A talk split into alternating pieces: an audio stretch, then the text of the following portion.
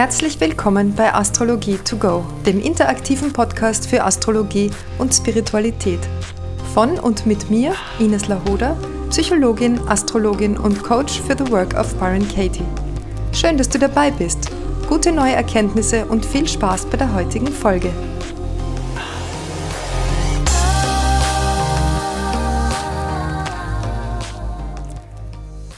Ja, und heute geht es gleich weiter mit der nächsten Hörerfrage. Was ist eigentlich mein Sternzeichen? Das Sternzeichen, das was wir so im Volksmund als mein Sternzeichen bezeichnen, das ist der Stand der Sonne zum Zeitpunkt deiner Geburt. Die Sonne geht ja Monat für Monat vor dem Zeichenhintergrund eines bestimmten Tierkreiszeichens auf. Ja, also es ist ja so, wir haben, wir schauen von der Erde aus den Sternenhimmel an und wir haben die sogenannte Ekliptik, das ist der Lauf der Sonne um der vermeintliche Lauf der Sonne um die Erde. In Wirklichkeit drehen ja wir uns um die Sonne. Und ähm, es schaut für uns aber so aus, als würde die Sonne sich um die Erde drehen. Und rund um diese Bahn sind die Sternbilder angeordnet, also die Tierkreiszeichen. Und sind ja zwölf an der Zahl. Und die Sonne geht also jeden Monat vor dem Hintergrund eines anderen Tierkreiszeichens auf. Und das nennen wir dann, die Sonne steht im Tierkreiszeichen. Die Sonne steht im Widder, die Sonne steht im Stier, die Sonne steht im Zwilling und so weiter. Und ja, je nachdem, wo die Sonne also gestanden ist, zum Zeitpunkt deiner Geburt, das ist also dein Sternzeichen.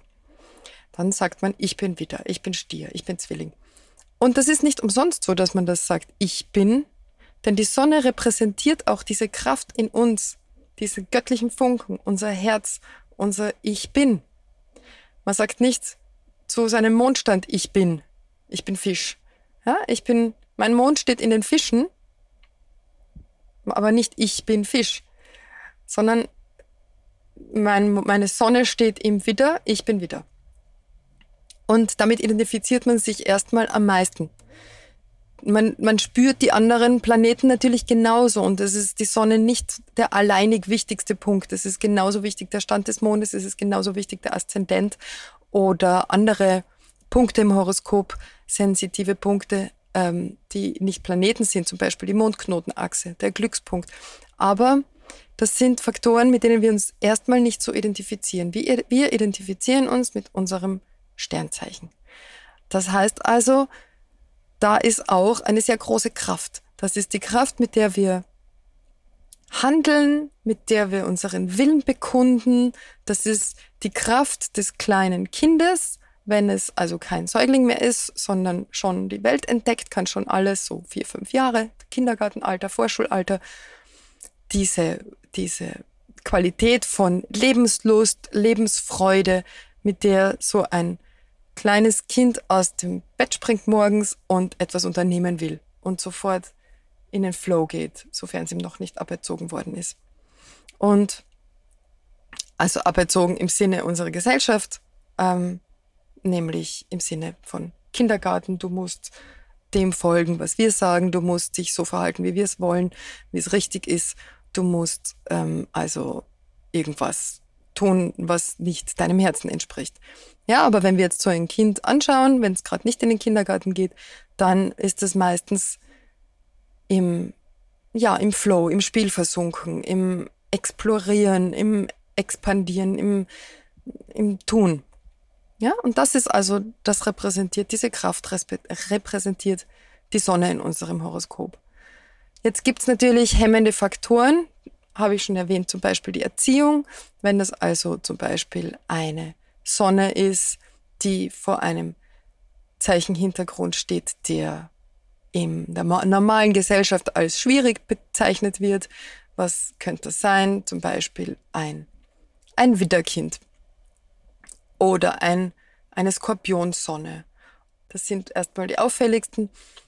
Ähm, so ein Widderkind, das eine Wintersonne, die kümmert sich wenig drum, was die anderen wollen oder brauchen. Das, das ist sehr schnell im Handeln, das ist sehr spontan, das ist sehr unternehmungslustig und hat wenig Geduld. Das heißt, Es wird sehr schnell wütend werden, wenn es seinen Willen nicht bekommt. Es wird bocken, es wird schreien, es wird vielleicht um sich schlagen und ähm, es wird auf jeden Fall nicht so ganz einfach zu handhaben sein. Ein Skorpion, eine Skorpionsonne genauso, aus anderen Gründen. Eine Skorpionsonne ist ebenfalls sehr willensstark, hat sehr genaue Vorstellungen, wie etwas sein soll und wird sich deshalb auch nicht leicht lenken lassen. Ja, und das sind erstmal von Haus aus Kinder, die als gefühlsstark vielleicht daherkommen und wo man sagt, ja, also die fügen sich nicht so so leicht ein wie beispielsweise eine Jungfrausonne oder eine Fischesonne oder eine Waagesonne. Ähm, und aus diesem Grund werden die gefühlsstarken oder eigenwilligen Kinder wahrscheinlich häufiger gemaßregelt werden, werden häufiger an die Grenzen der, des gesellschaftlichen Normal, Normalen stoßen und werden sich da aber auch mehr reiben, mehr Widerstand aktivieren. Sie haben auch sehr viel Kraft. Ja, also es ist immer so diese Frage, wie sehr hemmt die Umwelt diese natürliche Anlage. Und ähm, je nachdem, wie sehr sich das entfalten kann, so werden wir unsere Sonne, Sonnenkraft behalten oder eben unterdrücken lernen. Und genauso werden wir im Rest unseres Lebens mit dieser Sonne umgehen, wenn wir nicht die dann irgendwann befreien. Ja? Darum gibt es Menschen, die einfach so das Gefühl haben, ja, ich will was und dann mache ich das halt und es ist überhaupt kein Problem. Das sind dann die Leute, die vielleicht erfolgreiche Unternehmer sind, von Haus aus, die so ein natürliches Vorangehen haben, Menschen, die sehr anziehend wirken auf, auf andere, denen man gerne folgt, die also eine natürliche ähm, Führungsqualität haben. Auch Menschen mit Löwesonne sind häufig zählen zu diesen. Ja, oder aber, wenn die Sonne dann gehemmt ist, dann wird das genau nicht der Fall sein. Und dann werden sich diese Menschen ihr Leben lang unterdrücken. Ich sage immer ihr Leben lang, also hoffentlich nicht ihr Leben lang. Vielleicht äh, idealerweise passiert dann irgendwann im Leben so ein Aufwachen oder meistens durch eine Krise ausgelöst, wo man dann zum Astrologen geht oder zum Psychologen oder einfach Innenschau hält und sagt, so jetzt kann ich mir das nicht mehr gefallen lassen, jetzt möchte ich mich selbst verwirklichen und das ist auch so ein Wort für die gelebte Sonnenqualität, die Selbstverwirklichung. Ähm, ich verwirkliche das, was in mir als selbst auftaucht. Ich will diesen Weg gehen und ich gehe den dann auch. Ja, also du kannst jetzt nachschauen, in welchem Zeichen deine Sonne steht. Du kannst die Qualitäten dieses Sonnenzeichens nachlesen und du kannst schauen, an welchem Punkt der Selbstverwirklichung stehst du denn in deinem Leben. Lebst du deine Sonnenqualität schon aus? Gehst du dorthin, wo dein Herz dich hinträgt? Gehst du, ähm, ja, sind Wille und Tat Hand in Hand? Bist du jemand, der Spaß hat am Leben, der Lebensfreude verspürt, der andere inspiriert und auf der Bühne des Lebens sein, sein Spiel spielt und seinen Tanz tanzt? Oder bist du jemand, der sagt, nein, ich traue mich nicht, ich kann das nicht, ich werde nicht gesehen, was werden die anderen sagen, was werden die anderen denken? Ähm, sehr häufig sind das die schon erwähnten vage Menschen, vage Sonnen, Fischesonnen, Jungfrausonnen, auch Steinbock, jeder aus einem anderen Grund, die sich leicht danach richten, was die anderen wollen und die, den Erwartungen der Gesellschaft entsprechen wollen und eben nicht ihr eigenes Herz leben und ihren eigenen Weg gehen. Ja, wo bist du? Wo, wo stehst du? Welche Sonne schlägt in deinem Herzen? Für welchen Weg bist du gekommen? Für was sagt dein Herz? Wo führt dein Herz dich hin? Schreib's mir in die Gruppe. Da kannst du dich austauschen mit anderen. Schreib mir rein, welche Sonne du hast wo deine Sonne steht im Horoskop. Ähm, und ja, und erzähl mir, was du darüber herausgefunden hast. Wo stehst du gerade in deinem Leben? Ich freue mich auf dich. Alles Liebe und bis zum nächsten Mal.